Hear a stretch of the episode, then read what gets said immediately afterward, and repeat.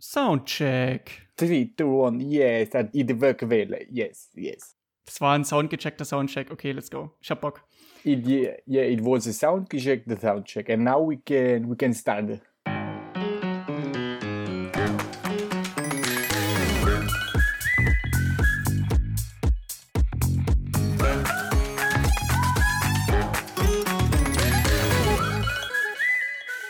Und damit herzlich willkommen MotoGP Deutschland, Österreich und Schweiz zu einer neuen Ausgabe vom Two Club MotoGP Podcast. Boah, Basti, ich bin gerade direkt von der Arbeit hier in den Podcast reingejumpt. Das ist ungefähr so, als würdest du quasi aus der Sauna kommen und erstmal ins kalte Nass springen. Bist du ein Saunatyp? Servus auch von mir. Ähm, Saunatyp. Ja, eigentlich schon. Ich finde Saunieren äh, wirklich schön und auch cool und mach's auch gerne. Komm leider nicht so oft dazu. Aber das müssen wir in Zukunft ändern. Ähm, wie war sonst die Arbeit? Du, Arbeit, äh, ich halte mich kurz, das war so, als würdest du auf sechs Zylindern fahren, also passt schon. Schöne, schöne Auslastung gerade, von daher. Ähm, danke für die, für die Request, für die Nachfrage. Basti, wir haben einen ziemlichen Klopper vor uns. Hier zur schönen Abendstunde. Aragonien, Grand Prix von Aragon. Es ist der ich glaube, von vier Grand Prix, die in Spanien ausgetragen werden, der dritte gewesen. Jerez, Barcelona, Aragon und Valencia wird es ja Finale bilden. Es ist Real Talk nicht so meine Lieblingsstrecke. Ich mag Aragon ehrlich gesagt gar nicht so. ich finde sie an, an sich eigentlich schon cool, vom Layout auch und von der ganzen Atmosphäre. Muss aber auch sagen, äh, ich glaube, auf der Strecke brauchst du ganz schön Cojones. Und ähm, auf jeden Fall hatten wir wieder ein cooles Rennen. Es war sehr, sehr spannend bis zur letzten Runde. Ähm, mit den zwei Leuten hätte ich vorne nicht gerechnet. Also mit dem einen schon, mit dem anderen eher weniger. Hat mich sehr gefreut. Hätte mich auch über einen Sieg von ihm gefreut. Hat leider nicht geklappt. Aber dazu gleich mehr. Und äh, dann würde ich sagen, fangen wir mal an mit dem Q1. Genau, übliche Struktur. Das heißt, wir reden kurz über das Quali, dann über das Rennen und dann wird das alles geroundupt mit einem großen Award, und zwar mit einer großen Awardvergabe, Fahrer des Rennens, Fahrer oder runter und Team des Tages. Und Basti, du hast die Ehre, das Q1 durchzusprechen. Ähm, Mats ab, let's go. Wir haben diesmal wieder dabei gehabt unseren Jake Dixon, der für äh, Petronas Yamaha gefahren ist. Leider Valentino Rossi, der Vorletzter geworden ist. Ähm, einen Platz vor seinem Teamkollegen Jake Dixon, dann haben wir einen. Er hat seinen Teamkollegen geschlagen, das kann man schon so sagen. ja, aber die drittschlechteste Yamaha ist, glaube ich, auch nicht das Ziel. Und, äh, aber was soll ich, ähm, was soll man noch dazu sagen? Er genießt, denke ich, seine letzten paar Rennen der MotoGP, hat eine mega Karriere hingelegt und ich hoffe, dass er in Misano noch mal ein paar Highlights setzen kann. Werden wir aber nächste Woche sehen. Kommen wir mal auf einen Rückkehrer, der in der Steiermark äh, bekannt gegeben hat, dass er Yamaha verlassen wird, war in Aragon auf einer Brille zu sehen. Und da reden wir klar von Maverick Vinales. Auf Platz 19. Ich finde eigentlich, er hat einen, solides, einen soliden Job gemacht an dem Wochenende. Das zweite Mal auf der Aprilia, wenig Daten, noch nicht viel gefahren. Platz 19 akzeptabel, wenn ich mir mal die Zeiten anschaue. 1,4 hinter der Spitze, hinter der Quali-Zeit. Ja, ist noch ganz schön viel zu tun, aber ich denke, für den Anfang ist es schon mal Gar nicht so schlecht. Ähm, auf Platz 20 haben wir Rins. Der Vorjahressieger. Der fuck. Ja, da fragt man sich, woran hat es gelegen, ne? Ich weiß nicht. Ah, Irgendwie weiß ich bei dem Rins nicht, der hat keinen Bock, direkt in Q2 zu kommen. Der liebt einfach nochmal Qualifying, Qualifying 1. Auch heute wieder im Rennen, äh, die Startposition, die macht ihm alles kaputt, sonst wäre viel mehr drin. Aber naja, wird man sehen, was die Zukunft bringt. Auf Platz 18 haben wir äh, Oliveira auf KTM. Immer noch irgendwie, ich schätze mal durch seine Verletzung oder irgendwas anderem, hm, kommt er irgendwie nicht mehr aus dem Pushen. Was sagst du dazu, Dennis? Wie, wie siehst du gerade Miguel Oliveira? Es ist eigentlich so ein klassischer Rins irgendwie, weil auch Rins viel am Struggeln ist. Ähm, man muss mal überlegen, er ist ein Vorjahressieger gewesen, Alex Rins, und ist jetzt 20. gewesen. Und bei Oliveira derselbe Case. Man muss überlegen, KTM hat neue Chassis-Updates gebracht, die er nicht getestet hat, weil er sich aber auch wiederum sagt, ich muss erstmal wieder mit der Hand klarkommen und auch erstmal wieder mein Groove wiederfinden. Ähm, Pit Breyer hat es so zusammengefasst, an diesem Rennwochenende, wo er sich die Hand gebrochen hat, äh, war er selber krank, ich weiß ja nicht, ob du auch mal das Pech hattest. Ich hatte das oft genug, dass ich äh, erkältet Rennen gefahren bin. Das ist kein, keine schöne Sache. Also ich hatte es gar nicht bis jetzt. Also ich war da zum Glück immer verschont geblieben. Boah, ich, ich, ich wünsche dir das echt nicht. Nee. Und dann Handbruch, schlimmer Sturz und das direkt nach der Pause quasi. Und das zieht sich jetzt wie ein Rattenschwanz quasi durch. Und bei Rins ähnlicher Case, ähm, da muss man echt jetzt aufpassen. Es ist, glaube ich, die, noch schwieriger diese Saison als letztes Jahr. Und da war er ja schon verletzt, aber er konnte wenigstens hier und da mal siegen, wie in Aragon. Das stimmt. Das kann ich dazu sagen. Auf Platz 17 Marini. Das, äh, Marini ist auch so unser Berg- und Talfahrer. Man hat da ein gutes Quali, ein gutes Ergebnis. Jetzt hat er wieder ein, ja, nee, nicht so gutes Quali. Aber auch eng. Zu Platz 14 waren es keine zwei Zehntel. Auf 16 einer der Abgänger äh, für nächstes Jahr. Petrucci auf KTM mm, mit einer 1,47,7, auch wieder nur 0,15 auf Platz 14. Auf Platz 15 haben wir unseren Cal Crutchlow, Cal Crutchlow auf der äh, Yamaha. Ja, der macht einen soliden Job. Als Testfahrer hat er sich, glaube ich, so ein bisschen mehr in dieses Testfahren eingegroovt und ich denke mal, der genießt jetzt die Zeiten noch, die, die letzten Rennen, die er da hat und hat auch seinen Spaß dabei, aber ich denke mal eher, dass er testen wird. Deshalb mit Platz 15 alles, alles einwandfrei. Auf Platz 14 haben wir Alex Marquez. Hätte ich ehrlich gesagt mehr erwartet, nachdem er letztes Jahr auf dem Podium stand. Ähm, Platz 14 würde ihn, denke ich, auch nicht zufriedenstellen. Wird man sehen, was noch in der Saison passiert. Auf jeden Fall ist er für nächstes Jahr abgesichert, aber wird auch mal Zeit, dass er nochmal liefert. Auf Platz 13 einer der Überraschungs-KTMs, und zwar Lecoona. Nachdem er gekündigt wurde, hat er noch irgendwie mal so einen Raketenturbo gezündet, wo wir auch gleich drüber sprechen werden. Und mit Platz 13 nicht verkehrt, knapp, wirklich knapp ähm, das Q2 verpasst. Der macht im Moment einen guten Job, ist oftmals die beste KTM und mir gefällt es eigentlich, was er gerade da abliefert. Auf Platz 12 dann die beste KTM. Ähm, Binder sechsmal in Q2 und Oliveira war schon neunmal. Ja, es ist auch so. KTM nimmt auch gerne immer Q1 nochmal für Q2. Ah, passt ja alles jetzt gepackt, deshalb alles top. Ähm, auf 11, der nächste, der in Q2 gezogen ist, war dann Johann Sarko. Wieder Q1, bestes, bestes Ergebnis nach Sommerpause P4, also eher ein schlechter Trend warten wir mal ab, was ihm bringt. Seit, seit der Sommerpause, wie schon gesagt, ein schlechter Trend. Ähm, ist nicht mehr vorne dabei. Wenn ich jetzt wieder sagen müsste, wer Misano vorne dabei ist, würde ich Johann Sarko gerade nicht erwähnen. Irgendwie ist gerade der Wurm drin, keiner weiß so warum. Äh, bin mal gespannt. Dennis, Q2, erzähl uns noch mal ein bisschen mehr darüber. Gerne. Wir haben eine vollgepackte, also mit Ducatis vollgepackte erste und zweite Reihe. Ähm, wir haben drei Ducatis und der Rest äh, machen komplett Yamaha, Honda und Aprilia. P6 unser Favorite bei Aprilia, denke ich mal. Wobei ich muss auch sagen, Maverick Vinales auf Aprilia sieht auch äußerst köstlich also aus. Also mein Favorite bei Aprilia ist wirklich Vinales, muss ich ehrlich zugeben. Aber mein absoluter Favorite bei Aprilia ist und bleibt Andrea Janone. ja, stimmt. Oh, jetzt haben wir, jetzt haben wir schon wieder einen Topf aufgemacht. Äh, ich muss schon sagen, was Aleix Espargaro mit Aprilia über diese lange Zeit jetzt schon erreicht hat. Deshalb muss ich eigentlich schon sagen, es ist eher mein Favorit. Aber ich denke, wenn Maverick Vinales quasi dieses Defizit aufholt, was er von der Zeit her auf dem Motorrad hat, dann schau Kakao. Dann denke ich mal, werden wir solche Tage wieder erleben, wie es Suzuki 2015, 2016 hatte. Da war ja diese Kombination auch schon am Start mit Espargaro und Vinales.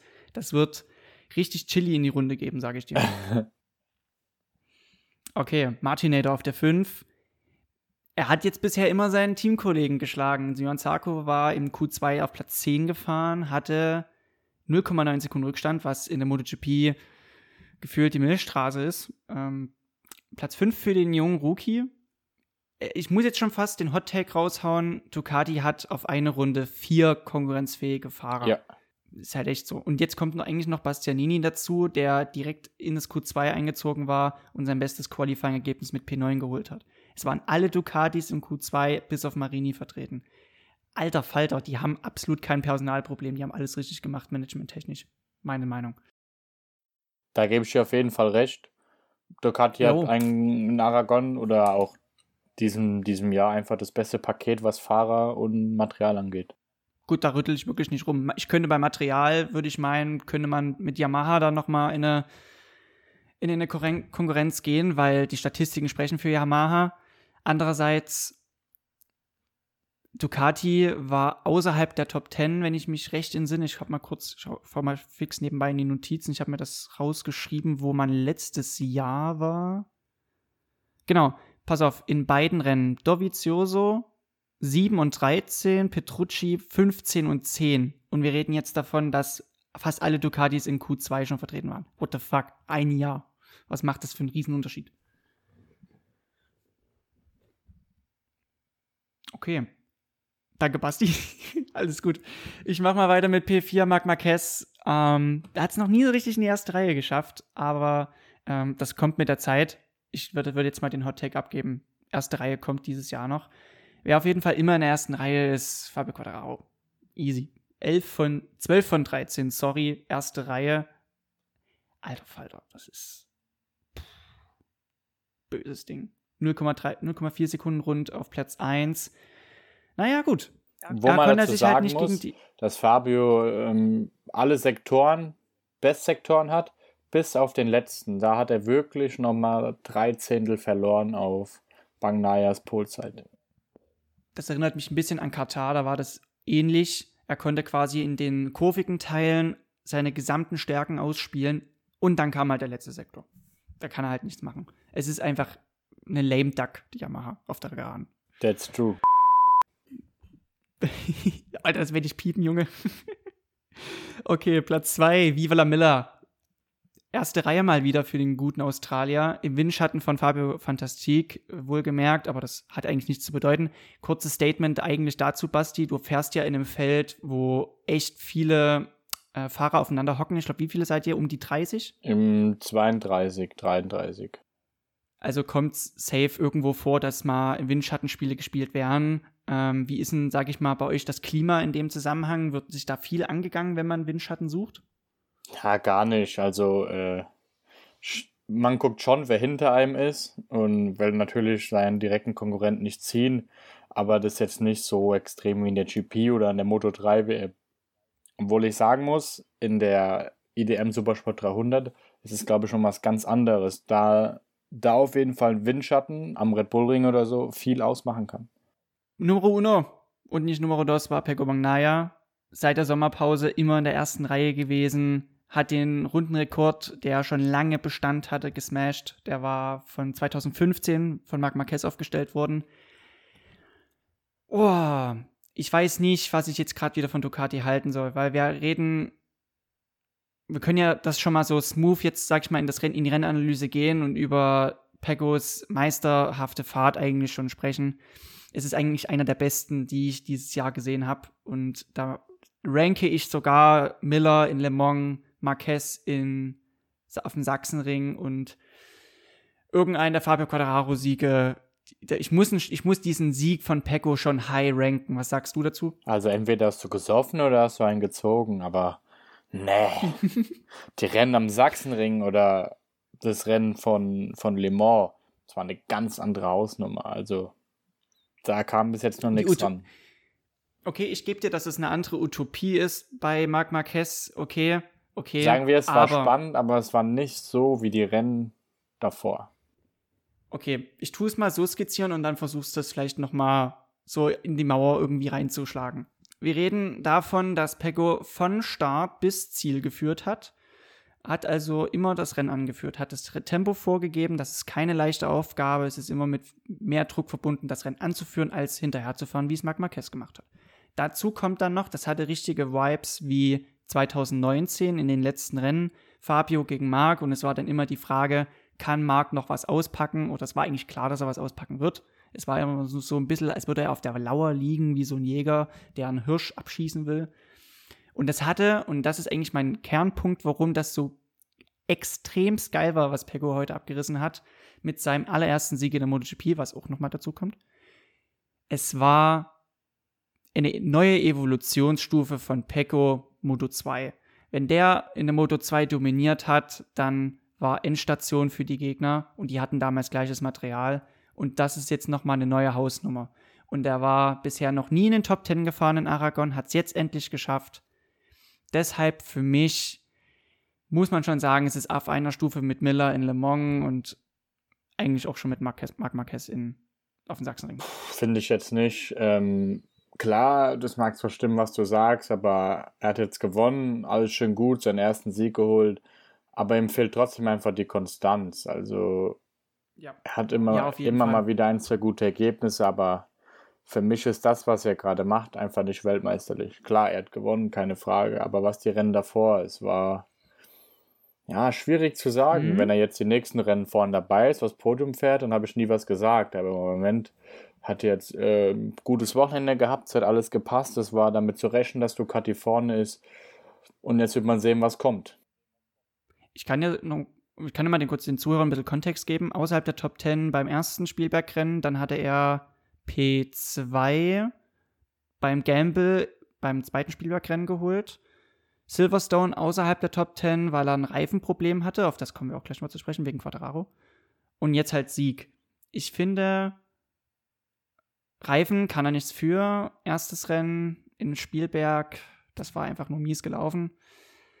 Ja, er ist so ein Konstant. Da stimme ich dir voll Das stimmt, zu. aber kommen wir jetzt mal aufs Rennen zu. Das Rennen war ja? sehr, sehr spannend.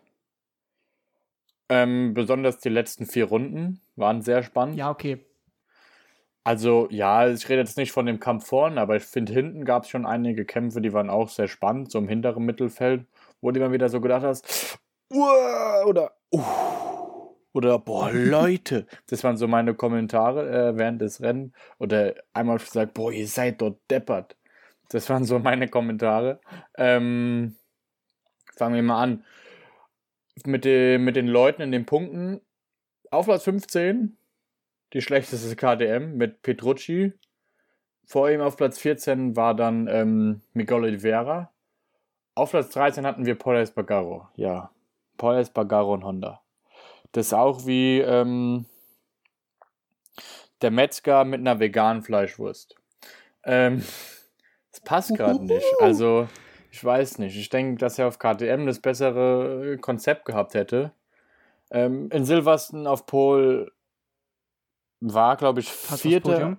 Genau, war vierter an Silverstone. Vierter oder fünfter, ne? Fünfter, fünfter ja. Fünfter. Ähm, ja, was soll man dazu sagen? Ist schwierig gerade. Ähm, also Honda hatte jetzt in Assen, das jetzt, es ist meistens so in der MotoGP, wenn man neue Bikes, also neue Updates bringt an das Bike, was meistens Chassis-wise ist, dann ist es so, dass man nie so schnell sagt, was man gerade neu gebracht hat und das stellt sich dann immer in den nächsten Rennwochenenden heraus. Und jetzt ist es so, in Assen hatte man schon ein neues Chassis getestet, in Spielberg dann auch nochmal. Und dieses Chassis kam jetzt auch in Aragon zum Einsatz. Und der Poes Bagaro sagt noch, und deshalb wollte ich eigentlich drauf zu sprechen kommen, kurz um zusammenzufassen, ja, die haben ein neues Chassis gebracht, was eigentlich mehr Grip am Heck bringen sollte, was in Aragon extrem wichtig ist. Und trotzdem kann er halt wieder nicht das Ergebnis ummünzen. Weißt du, das ist wieder so ein klassisches Rennen außerhalb der Top 10, weit abgeschlagen mit 19,6 Sekunden. Das ist nix. Viel. Ja, das ist, ja, klar. Auf Platz 12, naja. Die schlechte Suzuki. Oh, oh, sag das nicht so. Alex Rins, ich weiß nicht. Wirklich nicht. Ähm, oh Mann. Man kann es selber nicht erklären. Ich, das ist ja das Schlimme. Es, irgendwie in der Presse einerseits bin ich schon sehr, sehr traurig darüber, weil ich mag den Rind sehr, ich finde ihn cool, wenn er mal dabei war, mega Rennen gehabt und jetzt läuft es irgendwie nicht und es ist normal, dass es auch mal nicht läuft. Klar, glaub, auf jeden Fall. Und sind alles nur Menschen, alles top. Ich finde es gerade nur so ein bisschen schade, weil man ja sieht, wie an dem Wochenende das Paket Suzuki hat wieder funktioniert, ne? Wir können ja kurz darauf zu sprechen kommen, dass in, in Joan Mir, der Weltmeister, wieder auf die 3 gefahren ist. Ja, also. Er holt die Kohlen aus dem Feuer das stimmt, wieder zwar kein Sieg und kein Zweiten, aber wieder auf dem Podium. Alles gut gemacht, Punkte mitgenommen auf dem Podium, zeigt, dass es Suzuki funktioniert und ähm, alles gut. Auf Platz 11 kommt einer, von dem ich sehr überrascht war, für den es mir eigentlich leid tut, dass er auf Platz 11 steht, weil er es eigentlich verdient gehabt hätte, auf Platz 6 zu stehen oder 7. Und das ist Ika Lecoona. Was ein Rennen. Wahnsinnskerl, sehr, sehr schönes Rennen gefahren, sehr souverän. Leider dem einen Fehler dann einige Plätze gekostet, weshalb er auf Platz 11 ist. Hat aber ein sehr, sehr ähm, schönes Rennen gefahren und hat bewiesen, dass er eigentlich in die MotoGP gehört. Und so wie es aussieht, soll er jetzt wirklich zu Honda in die äh, Superbike WM. Wir gehen nur davon aus, er ist ein Hochkaliber der jetzt auf einmal, nachdem klar ist, dass er keinen Platz beim Tech 3-Team mehr hat, ähm, doch nochmal zeigt, was geht. Ich meine, ich kann mich jetzt gerade genau erinnern, wie wir in Barcelona über ihn gesprochen haben, wo wir quasi so ein bisschen schon drauf geachtet haben, Mensch, ähm, jetzt kommen diese interessanten, diese wichtigen Rennen, wo er sich mal beweisen muss, wo er auch mal ein paar Ergebnisse liefern muss und er ist leider nur im Kies gelandet. Er ist der Fahrer mit den zweitmeisten Stürzen. Die meisten hat Marc Marquez mittlerweile obwohl er zwei Rennwochenenden weniger hat als Ikali Corona.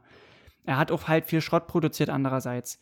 Ähm, wie ist es zustande gekommen, dass er außerhalb der Top Ten ins Ziel gekommen ist? Er ist Eingang der Corkscrew weit gegangen und dort ist einfach aus sicherheitstechnischen Gründen viel mehr Kies auch am Start. Er musste durchs Kies durch, ein bisschen zumindest, und musste sich dann halt hinten einordnen. Und bis er da Lücken geschlossen hat, da auch wieder vorbeigegangen ist an anderen Konkurrenten, da war leider zu wenig Zeit. Das ist ähm, leider die traurige Wahrheit gewesen. Er hat einfach Fabio gechallenged. Er hat ihn sogar hinter sich gelassen, teilweise. Er war vor so ihm sogar, ähm, hat dann leider den Fehler drin gehabt. Schade war es auch dann. Ähm, gehen wir weiter vor. Auf Platz 10 äh, Takanaka Gami, solides Rennen gemacht. Auf Platz 9 Jorge Martin, der zwischenzeitlich Fünfter oder Sechster war, ist dann am Ende zurückgefallen. Ähm, hat er auch wieder jetzt so ein Abwärts drin gehabt, aber ich denke, das gehört mal dazu und alles gut. Dann kommen wir aber auch schon zu äh, Fabio. Fabio auf Platz 8. Brauchen wir nicht viel sagen. War nicht sein Tag. Wir gehen davon aus, dass er äh, Probleme mit dem Reifen hatte. Das gehört dazu. Ähm, ja, hat er nämlich, hat er nämlich äh, jetzt nicht adressiert. Er hat nicht gesagt, dass Michelin dran schuld war, aber die Kritik an dem Reifenhersteller mehren sich halt, weil bei derselben Reifenmischung unterschiedliche ähm, Reifenverhalten aufkommen. Das war jetzt also in Silverstone. Stone! Oh! Hu, hu, hu. in Silverstone schon so, dass John Mir, wer war es noch? Pecco und Rossi. Mhm. Die waren die drei mit den Reifenproblemen. Jetzt hat er so gesagt, der Reifen, den ich heute verwendet habe, der war nicht so wie im Warm-up und auf keinen Fall so, wie ich ihn am Samstag probiert habe. Das hat mich ein bisschen an Valentino Rossi 2006 in Valencia erinnert, weil der war an dem Rennwochenende selber unschlagbar, aber genau zum Rennen selber war irgendwas faul am Michelin-Reifen, hat er gesagt. Deshalb auch der Sturz in Turn 2, den wohl höchstwahrscheinlich jeder kennt. Ähm, ich habe noch einen ziemlichen interessanten Blick auf die ganze Yamaha-Materie. Weil Cal Crutchlow war am Freitag unter den Top 3 mit dabei. Das lag daran, dass er halt einen ähm, One-Shot-Versuch mal gestartet hat und mal probiert hat, Mensch, was geht denn so? Was ich jetzt aber finde, dass Yamaha mit Cal Crutchlow wirklich einen sehr guten Testfahrer am Start gebracht hat. Der auch, guck mal, er ist jetzt auf wo ins Ziel gekommen? 14, 15, 15. 16 vor Vinales, vor Rossi, auch vor Zarco. Mm, da muss man nochmal sagen, in der Garage funktioniert das momentan einwandfrei. Er kann sich auf das Testen konzentrieren innerhalb des Werksteams, kann also quasi probieren, was man anders machen könnte, um das Defizit, was man zum Beispiel auf dem Geraden hat, auszumerzen oder die Kurvengeschwindigkeit zu erhöhen. Quad Fabio Quadraro hingegen kann sich voll und ganz auf seinen Job konzentrieren. Und das ist zum Beispiel ein Vorteil, den Ducati jetzt nicht hat. Die müssen beide Fahrer versuchen, im WM-Rennen zu halten. Fabio kann indessen auf Cal Crutchlow jetzt gerade bauen. Das stimmt, aber das ist auch der einzige, auf den er bauen kann, weil die anderen halt einfach äh, nicht die Ergebnisse liefern, die ähm, er bräuchte oder diese Daten, um vielleicht Nutzen draus ziehen zu können hat doch Alicia Spagaro gesagt, dass er jetzt, wo Vinales da ist, er super genau auf seine Daten geschaut hat und versucht ja, hat, das, durch den das, neuen Approach da. Ja. Das glaube ich schon, was das mit Aprilia angeht, weil das ist jetzt das zweite Mal von, von Maverick bei Aprilia. Er hatte gute Ansätze, er kriegt halt nur noch nicht auf, so auf die Runde. Aber ich finde, eine Rossi, ja, er fährt gut, aber er fährt so sein Setup, denke ich, was er die ganze Zeit fährt. Und fertig und auf den Jack Dixon kannst du noch nicht schauen. Da ist einfach, äh, komplett neu für ihn alles ist. Er muss ja erstmal klarkommen, so richtig, weißt du? Und dafür hat er eigentlich einen guten Job gemacht. 1,5 in der Spitze. Alles gut, aber ich denke, er ist der, der Crutchlow Card der einzige, wo Fabio drauf bauen kann.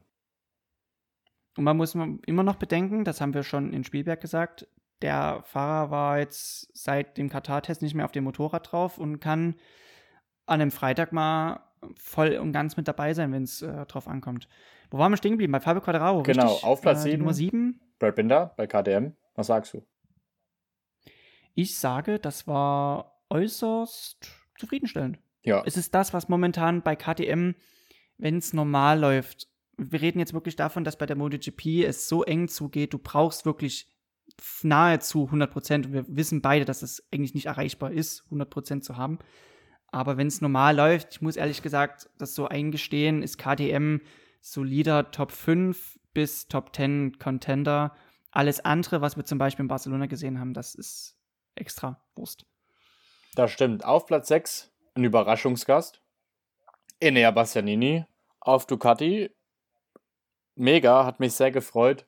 Im Qualifying stand er ja schon auf Platz 9, hat gezeigt, dass er auf jeden Fall äh, dahin gehört. War damit auch, wenn ich es richtig sehe, ah, zweitbester Rookie. Ähm, Im Rennen war er bester Rookie. Alles richtig gemacht, Top-Rennen, entwickelt sich super, macht einen guten Job. Bin gespannt auf die nächsten Rennen, hat mich sehr gefreut. Auf Platz 5, Viva la Villa, Viva la Miller, ja. Was sagst du dazu? Er war mein Kandidat. Ich habe äh, so eine Tippspielgruppe am Start und da habe ich getippt. Da bin ich nicht Pecco, m- Mag okay, ich, ich tue direkt erstmal einen Antrag stellen, dass du Spaß Also ich alle, die es jetzt hier mitgehört haben, ich werde überall ausgeschlossen. Jo, okay, okay, okay, okay.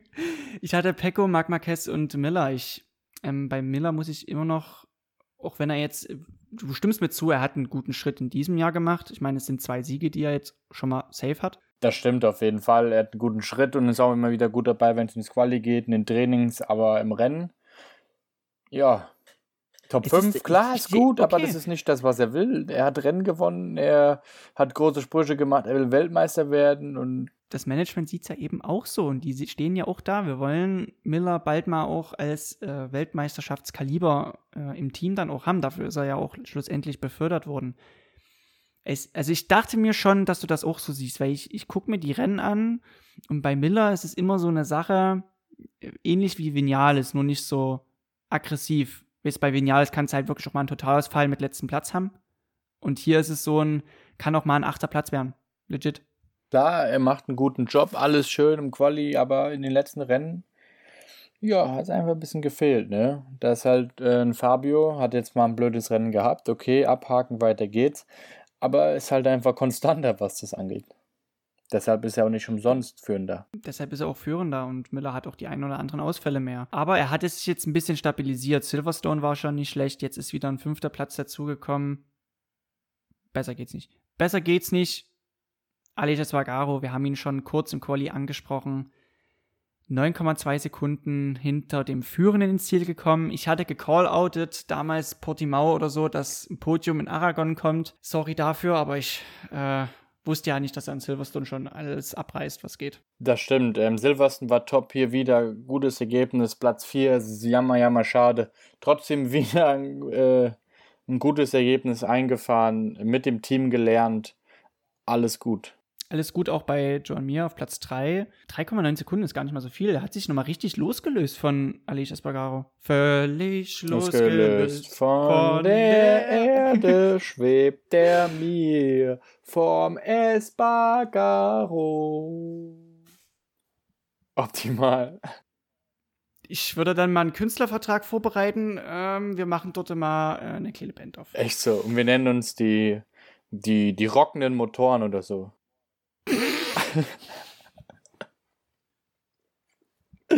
Ah. Und äh, unser, unser Cover. Basti, du machst mich fertig. Unser Cover besteht aus einem fliegenden, fliegenden Raumschiff, wo der Mir aus dem Fenster guckt und ein winkenden, winkendem Aleix Espargaro vom Mount Everest auf dem Rennrad oder so. Irgend sowas. so, Kommen wir zu Platz erstmal wieder die 2. Basics. Marc Marquez Platz 1. Der mag es. Pecco Bangnaya, wie schon angesprochen, auf Platz 1. Mega letzten drei Runden. Es war so, so spannend. Marc Marquez hat sich am jeden Scheitel wieder rangefahren, hat überall, wo es geht, probiert, ihn reinzubremsen, ging weit. Pecco ist wieder innen durch, war sau, sau, sau spannend, richtig geil. Hat mega Spaß gemacht zuzuschauen. Und wie gesagt, kann man die Kommentare wie, Uah, oh, pack das, pack das, pack das, oh. Und jetzt, uh, ähm, immer. Äh, war geil, hat Spaß gemacht zuzuschauen. Ähm, ich hätte es Marc sehr gegönnt, hat dann leider doch einen Fehler gehabt kurz vor Stadtziel nochmal, was ihm den Sieg gekostet hat. Ähm, Pecco hat seinen ersten Sieg geholt, einwandfrei. Da bin ich mal gespannt. Was sagst du dazu? One Wall Free, sage ich dazu. Es ist interessanterweise so, dass in Marc Marquez auf dem Sachsenring stark war, linksorientierter Kurs, genauso jetzt auch in Aragon, linksorientierter Kurs. Dann haben sich die Medien die ganze Woche schon aufgehangen, dass er höchstwahrscheinlich jetzt wieder gut sein wird, weil es mehr Linkskurven hat als Rechtskurven. Ähm, ich überlege gerade ein bisschen durch. Der kommt ja eigentlich gerade auch eigentlich nie als Kandidat für einen Sieg zu diesem Rennwochenende und kann noch mal was aus dem Hut zaubern. Ich, ich würde es gar nicht so sehr aufs Motorrad schieben. Es ist wirklich der, der Fahrer. Es war also der, der Schwimmer und nicht die Badehose mit Marc Marquez. Und bei Pecco ist es, gut, da haben wir ja eigentlich schon viel im Qualifying drüber gesprochen. Mm, es interessiert mich kurz, da kannst du ja eigentlich schon mal so halb äh, in die Awards rein swipen. Ich guck mal kurz, ob er noch die schnellste Runde aufgesetzt hat. Das wäre noch interessant. Ich glaube, die schnellste Runde liegt bei äh, Miller. Hab ich recht? Ob du richtig liegst oder nicht, verrät dir gleich das Licht. äh, Fastest Lap, Marc Marquez in Runde 6, 1,48,1. Ah, okay. Ganz knapp am Rundenrekord vorbei. Der Rundenrekord ist 1,46,083 ja. von Morbidelli letztes Jahr, der uns im nächsten Rennen wieder bespaßen wird. Und zwar wieder zurück auf der. Warte, wird er für SRT? Nee, der kehrt ja ins Werksteam nee, nee. zurück, ne? Korrekt, korrekt. Bei ihm, bei ihm ist es so, dass halt das Knie weiterhin noch Probleme macht und er könnte jetzt schon längst im Werksteam fahren, aber Knie macht es nie mit. Nee, weil ich wollte sagen, der fährt ab nächstem Rennen im Werksteam Quatschlo wird wahrscheinlich wieder zu SRT gehen. Bin ich wenn mal er gespannt. Kann, wenn er kann, wirklich, wenn er kann. ja. Und ähm, vielleicht kriegt Jake Dix nochmal die Chance, würde ich mich auch drüber freuen. Kommen wir zu den Awards. Ähm, mein Fahrer des Rennens, da habe ich diesmal zwei. Und es ist ganz klar Marc Marquez und Francesco Bagnaia. Pecco Bagnaia. Ähm, alles gut. Erinnert mich ein bisschen an, erinnert mich ein bisschen an Edgar Milke, der 2009 beim Rennen zwischen äh, Rossi und Lorenzo in Barcelona gesagt hat, eigentlich müssten beide 25 Punkte bekommen. Ja, so sieht's aus. Kann man eigentlich so äh, unterschreiben. Fahrer des Rennens bei dir ist? Pecco. Easy. Genau. Kommen wir zum Fahrer unterm Radar. Ähm, da haben wir beide denselben. Und zwar Enea Bastianini. Oder den gleichen. Ja, oder so. Ja, so kann man es auch nennen. Enea Bastianini. Und Team des Tages sind wir uns auch wieder einig, komisch. Ähm, ist ganz klar Ducati. Sie haben das beste Paket gerade, haben die meisten Fahrer in den Top 10. Ähm, alles gut, alles richtig gemacht. War ein schönes Wochenende in Aragon. Topo. Ich freue mich auf Misano nächste Woche. Ist das nächste Woche? Ja, back to back. Ähm, ich sag mal so, mein mein Fahrer oder meine Fahrer, die ich ähm, in die Top 3 setze für Misano 1 sind äh, auf jeden Fall ähm, Fabio Quadraro. Dann setze ich noch rein äh, Martin auf Ducati. Ich glaube, Miller wird auch noch ein bisschen was mitspielen, aber meine dritte Person für, ähm, für ein Top-3-Ergebnis im Rennen ist ja noch Bangnaya. Damit habe ich meine drei. Wen, wen setzt du in die äh, ersten drei in dem Rennen? Was schätzt du? Es ist eine Yamaha-Strecke. Es waren Morbidelli, Rossi als auch Vinales letztes Jahr besonders stark auf der Strecke. Quadraro eher im Qualifying. Ich habe jetzt nicht genau seine Ergebnisse im Kopf. Ich weiß aber, dass er. Das war so die Zeit, wo Quadraro mental brüchig unterwegs war und er halt langsam diese WM-Führung verloren hat. Deshalb Fabio Fantastik ist mein gesetzter Mann. Pecco, Heimrennen Und wenn ich zurück überlege, wer war noch mal aus der Führung gestürzt? Ähm, Oder war es Platz zwei? Es war Pecco, oder? Führung liegend. Ja, ich glaube, das wäre das wär halt so ein Ding gewesen, gebrochenes Bein, wieder zurück und Sieg geholt nach dem Podium im ersten Rennen. Ähm, deshalb Pecco. Er kommt jetzt auch gerade so wie ein Surfer. Wenn man jetzt gerade sehen würde, wie ich hier komische Bewegungen mache, das wäre bestimmt lustig. Nein, er kommt gerade wie ein Surfer rein und Basti, das ist immer noch ein Podcast. Die sehen nicht, was wir gerade coole Bewegungen machen. Ach, vergessen. Aber da werden wir in Zukunft auch nochmal äh, was Schönes bringen, was die Sache Da was Podcast angeht. Da geplant. haben wir noch was vor. Lass dich überraschen. Und zum Schluss würde ich Mhm. einfach sagen, Nee, ich muss noch meinen dritten kurz droppen. Ah, und okay. zwar, ich sag jetzt einfach mal, ähm, Espargaro. okay, gut. Ah, da kommen wir jetzt zum Schluss. Ich freue mich auf nächstes Rennwochenende. Ich freue mich auf unser neues Projekt. Seid gespannt, schaltet ein und hiermit drop the mic.